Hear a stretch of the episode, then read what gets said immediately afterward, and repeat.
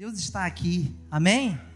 Como diz esse, esse louvor que o pessoal estava cantando, não, tocando aqui. Louvores que marcaram época e sempre falam aos nossos corações, né, querido?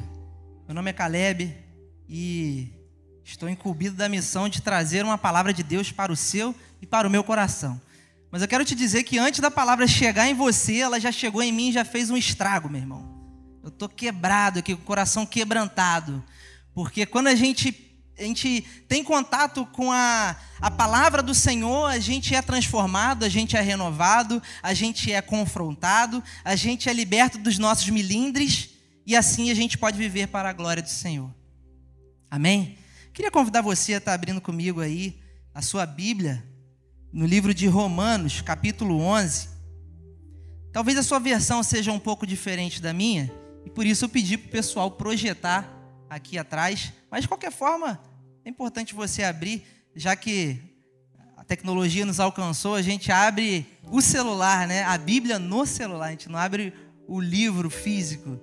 Mas o importante é que o conteúdo é o mesmo e ele vai te impactar de qualquer forma se você tiver com seus ouvidos atentos, com seu coração aberto. Amém? Glória a Deus. Livro de Romanos, capítulo 11, versículo 33, diz assim: Vocês por acaso já viram algo que se compare à graça generosa de Deus ou à sua profunda sabedoria?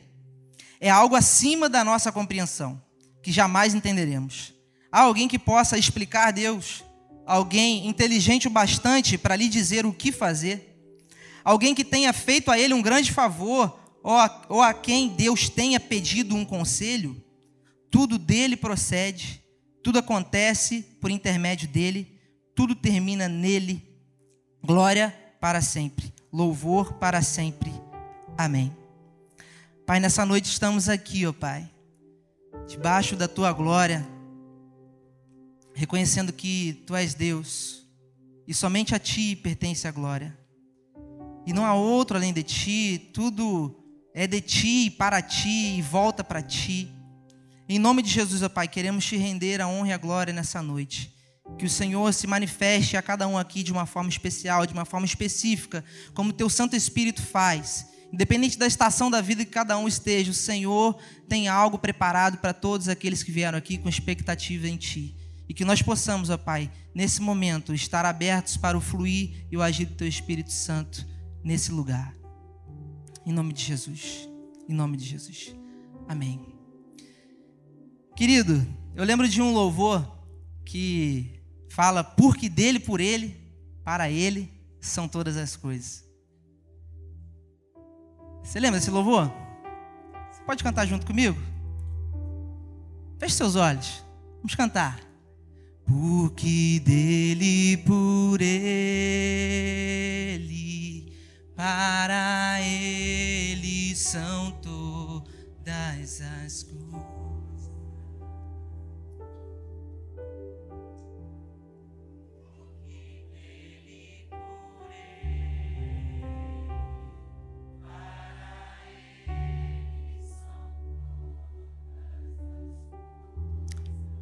a Ele a glória. A Ele a glória.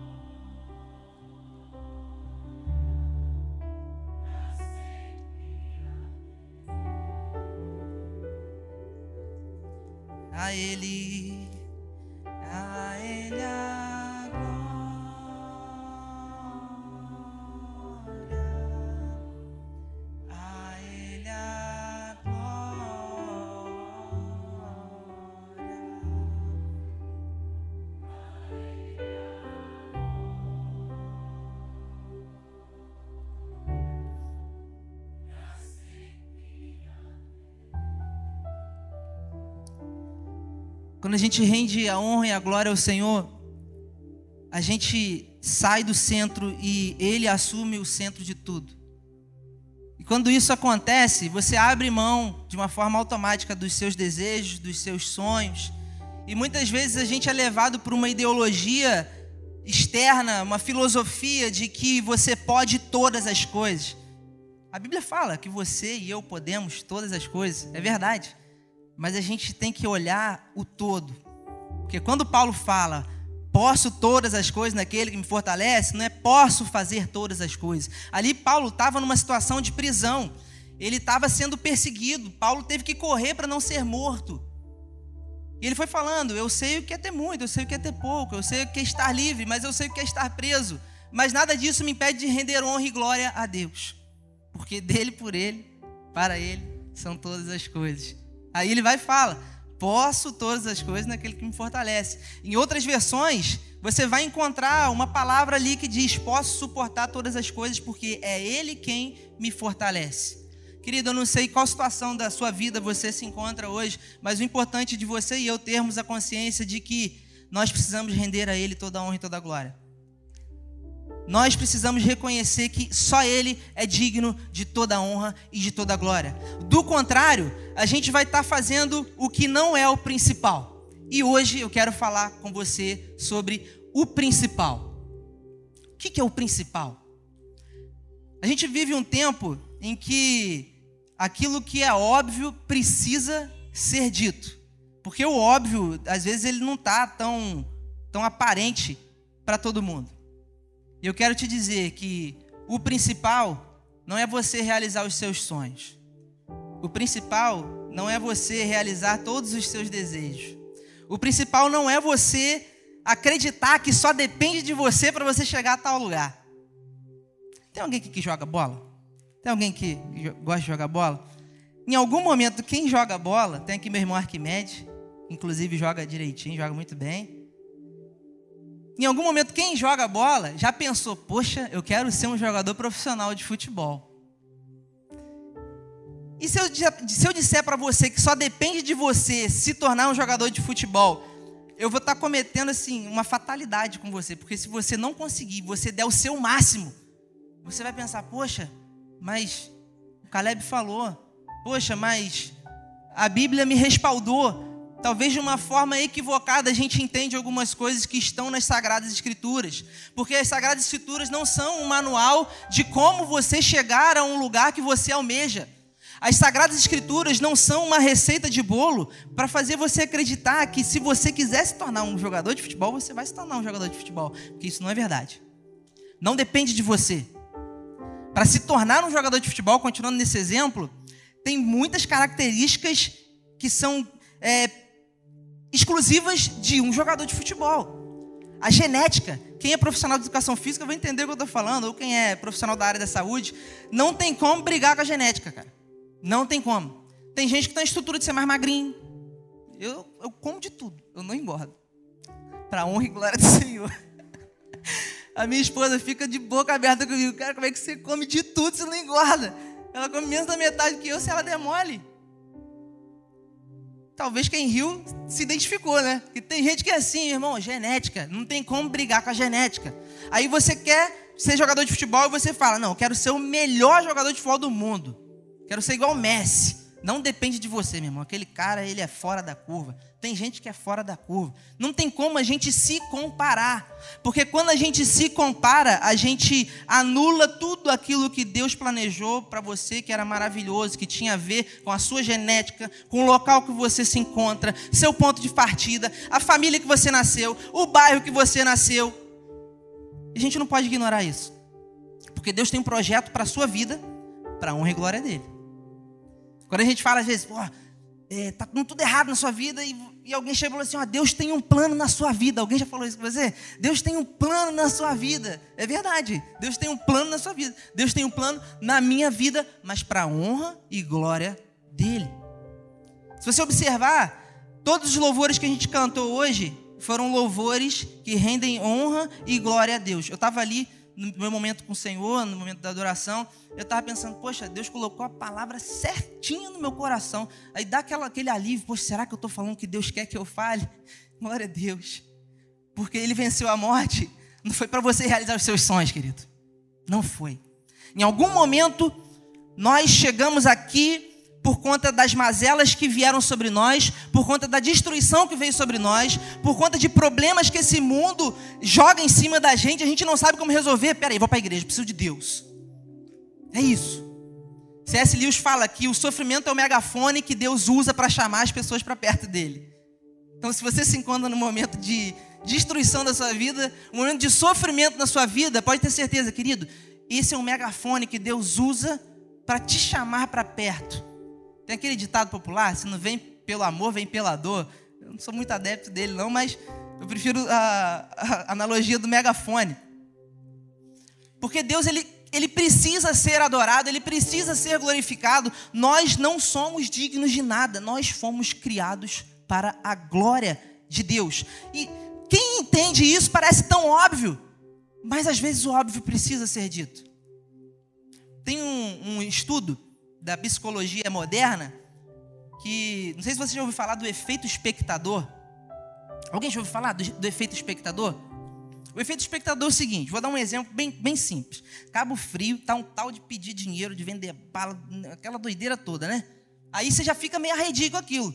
Se tem uma pessoa ali, você já vem para cá para ela não te oferecer nada, né? Eu, se eu tiver alguma coisa no bolso, eu vou, eu vou comprar, eu fico com pena, cara. E vem com uma moça com um filho no colo, já fica todo sensibilizado, aquela coisa toda. As pessoas estão frias nos relacionamentos interpessoais.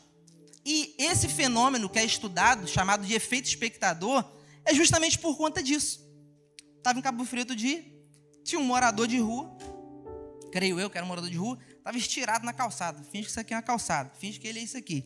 Aí as pessoas estavam fazendo assim, ó. Aí olhava para trás e continuava. Aí quem vinha de lá esperava o outro vir para atravessar assim, ó. Olhava e continuava. Assim, gente, será que ninguém vai fazer nada? Você já se deparou com alguma situação que a pessoa estava precisando de ajuda, ou alguém estava precisando de ajuda, e todo mundo ficou olhando assim, ninguém faz nada? O nome disso é efeito espectador. Você coloca no outro a expectativa do que você percebeu que alguém deveria fazer e você não faz. Esse efeito faz com que as coisas não aconteçam. Esse efeito espectador, ele impede a gente de, de ser luz, impede a gente de ser sal, e ninguém faz nada. Acabou que eu nem sei o que aconteceu ali também, porque eu me incluí na situação. Eu estava passando, eu olhei e falei assim: alguém vai fazer alguma coisa. Aí depois eu li essa matéria e falei assim: gente, como é que é verdade? A gente fica esperando que alguém faça alguma coisa e ninguém faz nada. Da mesma forma, eu estava voltando de Macaé, eu trabalho em Macaé também, e eu estava voltando de carro, em frente ao CEASP, estava acontecendo um, um, incêndio ali, né? Naquela mata, acho que é uma área de marinha, área militar.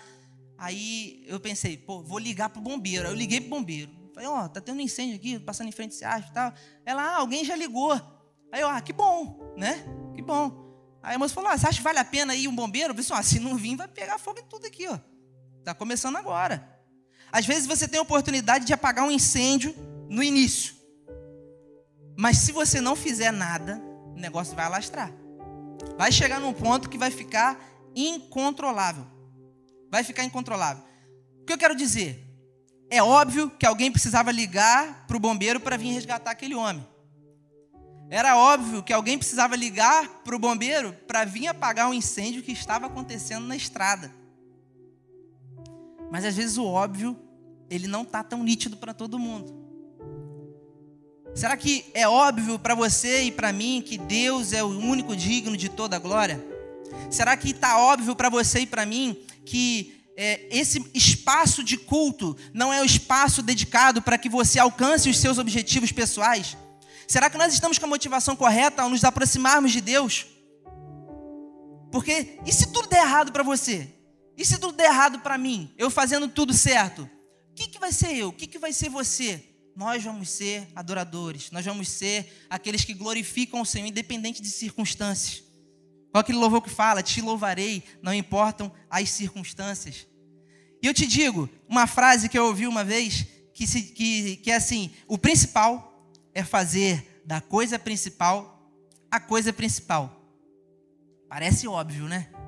O principal é fazer do principal a coisa principal não é tão óbvio quando a gente não sabe o que é o principal na nossa vida. Não é tão óbvio quando a gente se pega em situações em que a gente está perdido dentro da casa do Pai, em que a gente está perdido, a gente não sabe o que fazer, porque às vezes a gente pensa que Deus é o gênio da lâmpada. Lembra do Aladim? Você esfrega a lâmpada, você faz um desejo ali. Deus, eu queria tanto esse negócio tal. Não é errado pedir, não é errado pedir. Paulo fala: vocês pedem e não recebem porque vocês não sabem pedir. Alguém falou ali, né? Não sabem pedir ou pedem mal. E ele continua: para satisfazer os vossos próprios deleites e concupiscências. Deus, eu queria tanto um emprego melhor para eu ter um carro melhor. Deus, eu queria tanto. Ah, é a carne pedindo. Enquanto se a gente tivesse noção do principal, seria completamente diferente. Deus, como Pai, Ele tem prazer em abençoar os seus filhos. A Bíblia fala isso, Jesus falou isso. Ele fala: Tudo quanto pedirdes, se pedirdes, em meu nome vos será dado. Mas aí tem uma outra questão.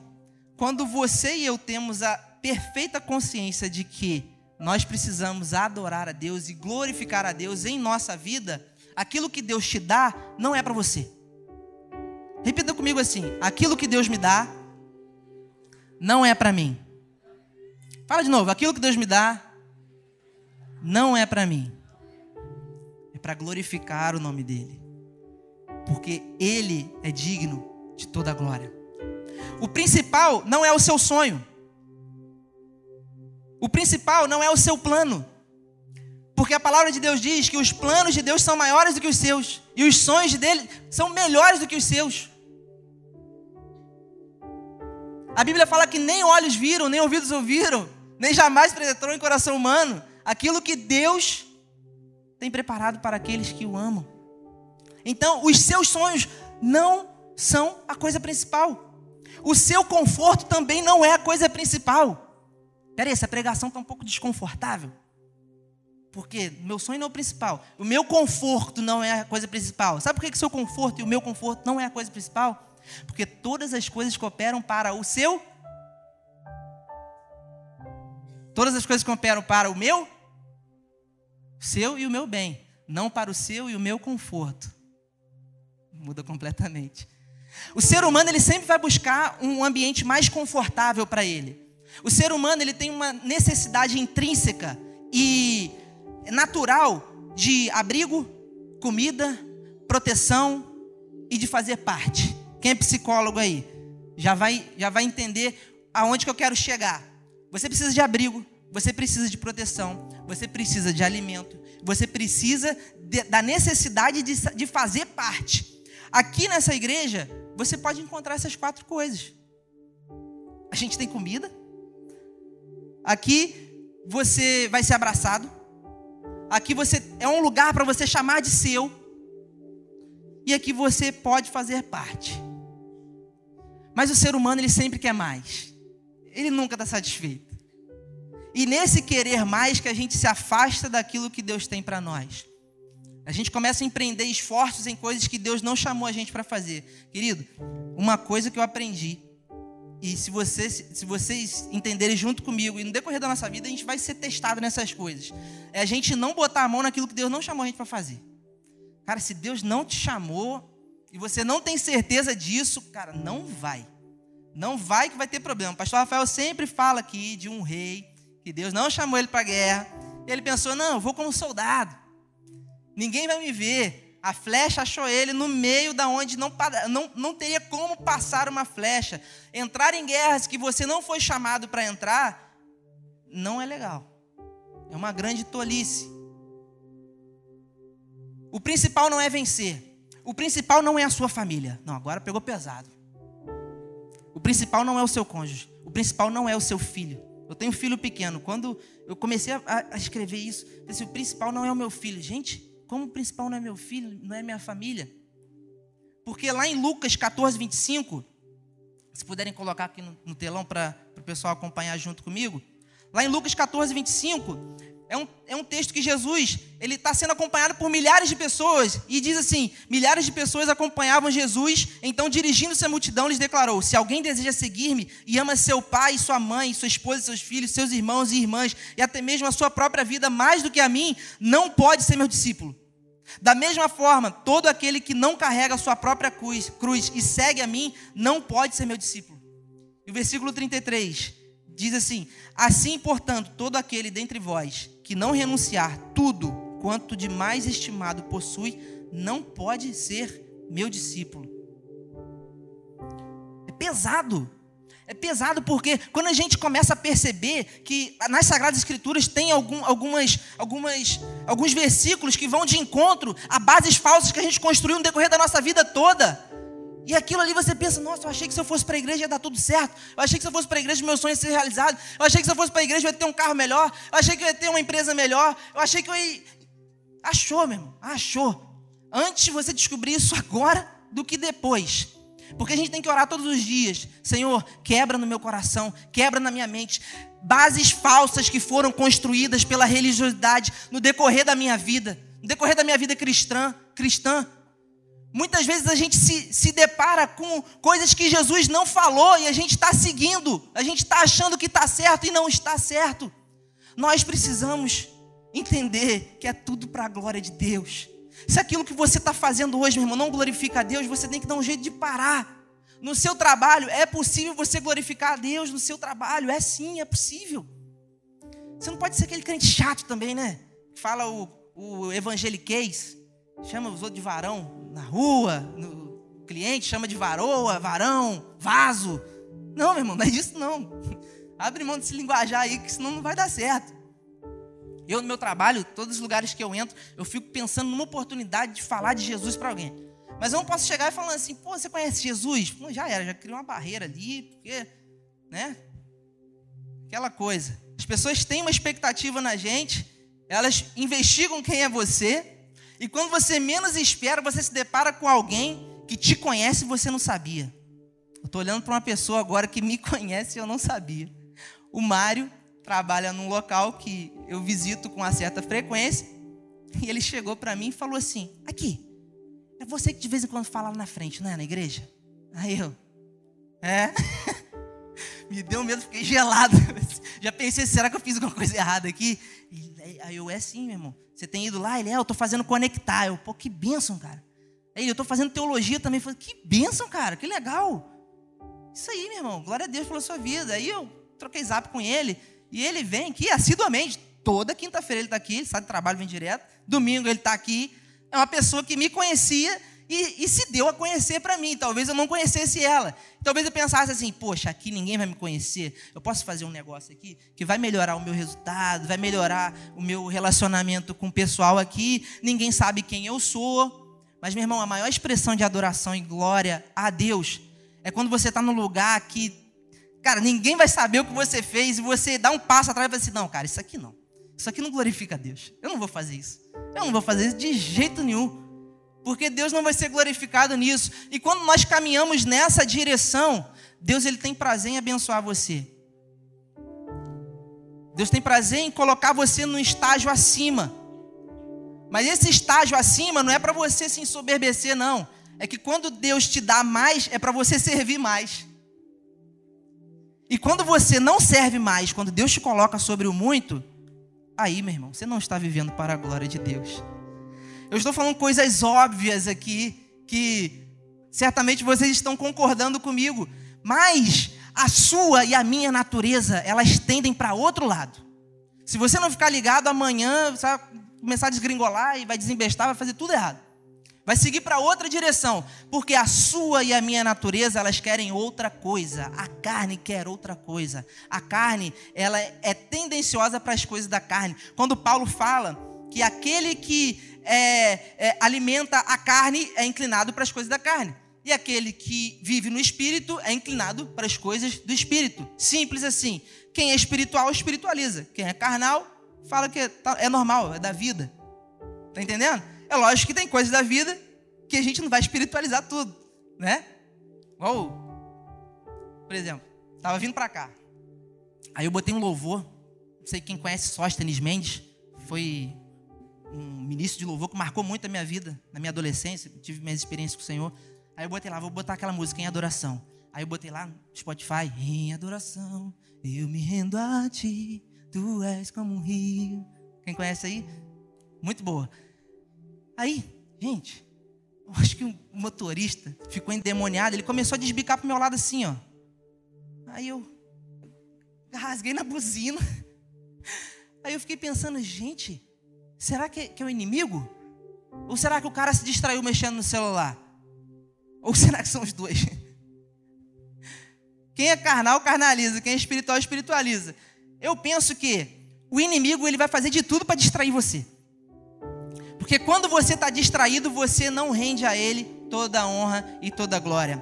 Glorificar a Deus, querido, é o principal na sua e na minha vida. Esse é o principal. O principal não é você vir para cá e, e, estudar um método para você alcançar determinado patamar na sociedade. O objetivo não é você vir para cá, você entra no conectar, você vai para uma cela, você se torna um líder. Não é esse o objetivo, porque quando Deus te dá mais é para você servir mais. Você e eu servimos mais para a honra e para a glória dele. 1 Coríntios 10, versículo 31, diz assim: Portanto, quer vocês comam, quer bebam, quer façam qualquer outra coisa, façam para a glória de Deus. Portanto, quer vocês comam, quer bebam, quer façam qualquer outra coisa, façam para a glória de Deus. Eu li uma frase essa semana que diz assim: o principal não pode ser permanecer nesse mundo, buscar somente as coisas desse mundo, mas sim, através das suas atividades diárias, glorificar a Deus. Porque se você parar para pensar, a gente vive num círculo vicioso que amanhã a maioria das pessoas aqui vai acordar para trabalhar. E aí fica esperando o final de semana para descansar para chegar segunda-feira voltar a trabalhar. Meu irmão, tem alguma coisa muito maior do que isso dentro da sua rotina diária de trabalho. Eu quero que você entenda que você que trabalha na área da saúde foi Deus que te colocou lá. Para quando alguém ficar enfermo e remédio nenhum dá jeito, você botar a mão, aquela pessoa fica curada. Eu creio que você que está na área da saúde, você que trabalha em hospitais, você que trabalha em postinho de saúde, se aparecer alguém lá que está morto, está desenganado pelos médicos, você vai chegar lá e falar: Espírito de morte, sai agora. E chama a pessoa pelo nome dela e ela vai voltar à vida. Gente, eu, eu, eu, eu fico pensando assim, cara, que loucura. Eu tive um professor que ele falou assim: eu fico testando quando um bicho na fazenda morre. Um bicho na fazenda morre, eu oro, espírito de morte sai dele agora. Volta. Eu dei nome para todos eles. Lógico que é uma brincadeira que ele fez, mas eu creio que vai chegar um tempo de sinais e prodígios que a gente vai viver e Deus vai ser glorificado. Porque a linguagem de Jesus naquele tempo era uma linguagem que o povo ia entender. Se Jesus chegasse e falasse que o reino de Deus e entrasse em termos técnicos, eles não iriam entender. Jesus sempre falava: o reino de Deus é como uma pessoa que estava andando na rua e viu o um mendigo lá na Praça Porto Rocha tirado. E ele viu aquela pessoa, ele se compadeceu dela, abaixou e orou por ela e chamou o corpo de bombeiro. Exemplo prático do que eu falei aqui agora. E você levando para a sua vida, a sua rotina diária, olha só o que, que Deus pode fazer no seu trabalho. Olha só o que, que Deus pode fazer na sua casa. Você pode glorificar a Deus no, seu, no trânsito. Você pode glorificar a Deus aonde você estiver. Basta a gente identificar as oportunidades que Deus nos dá todos os dias de glorificar o nome dEle. Aí eu te faço uma pergunta. Para você responder para você mesmo, seja crítico com você mesmo. As pessoas do seu trabalho sabem que você serve Jesus? Será que eu conheço pessoas que têm vergonha? Não daqui, gente. Eu morei em outra, cidade, tá? Aqui, eu acho que não deve ter disso. Apesar de estar em Cabo Frio cinco anos. Mas aonde eu morei, eu conheci pessoas que eu tinha vergonha de dizer que era da minha igreja. Quando ia jogar bola, eu ficava endemoniado. Quando começava a dirigir, achava que todo mundo era inimigo botava a mão para fora, profetizava na vida dos antecedentes, pai, da mãe, de todo mundo. E ainda tinha o símbolo da igreja no carro. Misericórdia. Você deve conhecer gente assim, não é possível, que é só eu. Eu lembro de uma ilustração de uma mulher que estava passando por uma caverna, ela estava com o filho dela no colo, com a filha no colo, e aí um homem misterioso passou por ela e falou: Olha só, você foi foi grati... você foi abençoada de estar passando aqui nesse exato momento. Porque aquela caverna ali, ela abre uma vez só a cada 100 anos. E tem muito ouro lá dentro. Aquela moça pensou: Poxa, ouro vai resolver mais da metade dos meus problemas. E ele falou: Mas tem um porém. Você pode entrar, mas quando você ouvir o barulho da pedra, que é a porta, você tem que correr, porque aquela pedra ela, ela só vai abrir depois de 100 anos. E aquela moça, ah, então foi abençoada mesmo, então vou entrar. Ela entrou, ela é a filha e falou assim: filha, você vai pegar tudo que você puder, você vai botar dentro da roupa assim, ó. Já viu que o pessoal, aquele aniversário antigo, saía assim com. com dentro da blusa assim, andava até curvado para caber mais. Você vai botar tudo que você puder, em qualquer lugar, no bolso, no cabelo, na roupa, na manga, dá teu jeito. Tá bom, mãe. Aí a filha foi, se entendeu? Criança e tal. E aquela mulher estava lá maravilhada, assim, poxa, resolvi meus problemas, estou milionária, vou ajudar muita gente. E vou resolver meus problemas. De repente a pedra começou a, rodar, a rolar e ela saiu correndo. Ela saiu correndo. Aí ela olhou para trás. Tinha, tava faltando alguma coisa. Você deve imaginar o quê? A filha dela ficou lá dentro. E ela estava cheia de ouro. Você que tem filho, você pensa num treco desse, você fica maluco. Você fica louco. Meu filho às vezes cai bate a cabeça, ele vai andando assim, ele bate de um lado, bate para o outro, tadinho. Às vezes ele cai, cai, bate na quina, começa a chorar, eu já fico todo sentido, pois podia estar tá ali escorando, né? Botar a mão na frente. Imagina esquecer o filho dentro de uma caverna que só vai abrir depois de 100 anos. Algumas oportunidades que a gente tem, elas estão disfarçadas de distrações para que a gente não alcance o que Deus planejou para a gente. Quantas cavernas a gente tem entrado que Deus não mandou a gente entrar para ajuntar tesouros, ajuntar coisas que aos nossos olhos e aos olhos desse mundo são louváveis e são muito boas, mas Deus não te chamou para conquistar essas coisas. Nesse, nessa ilustração, a mulher somos eu e você. A caverna são as oportunidades que aparecem no caminho. A porta da pedra é o tempo perdido que nunca mais vai voltar. E o filho no colo representa aquilo que dinheiro nenhum pode comprar, que é o propósito de Deus para sua vida, é o plano de Deus para sua vida. E quando a gente reconhece que Deus ele tem algo poderoso para nós, a gente começa a ser mais seletivo com algumas coisas que aparecem diante de nós. Guerras que não era para ter entrado, coisas que não era para fazer, cavernas que não era para a gente estar lá, era para a gente passar longe de lá e a gente segurar no colo propósito e o plano de Deus que Ele colocou na nossa vida. E a gente só vai entender o que é esse propósito de Deus para nós quando a gente tiver um contato verdadeiro com a glória dele. Coloque-se de pé, querido. O principal é você e eu entendermos que nós estamos aqui para a honra e glória do Senhor. Nós não estamos aqui para satisfazer as nossas vontades, nós estamos aqui para glorificar o nome dele.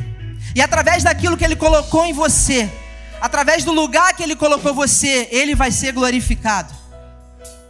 E nós seremos totalmente satisfeitos nele à medida que nos relacionamos com a glória dele. Nós seremos completamente satisfeitos nele à medida que nos relacionamos com a glória dele.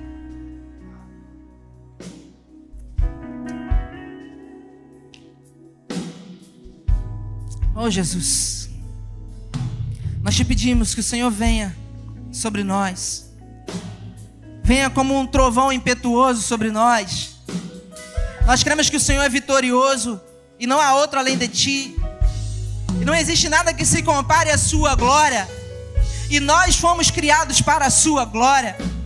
Talvez por um breve momento nós fiquemos distantes da sua glória por conta do pecado, mas o Senhor sempre faz um movimento de aproximação para nós porque o Senhor quer trazer os que são seus para perto, para que eles glorifiquem ao Senhor. E um dia nós cremos que nós estaremos na eternidade. Essa terra vai ficar aqui, tudo vai ficar aqui. Todos os itens brilhosos das cavernas que tem pelo mundo vão ficar por aqui e nós estaremos diante do Senhor, rendendo honra e rendendo glória. E o Senhor permite que nós façamos isso hoje para que continuemos na eternidade.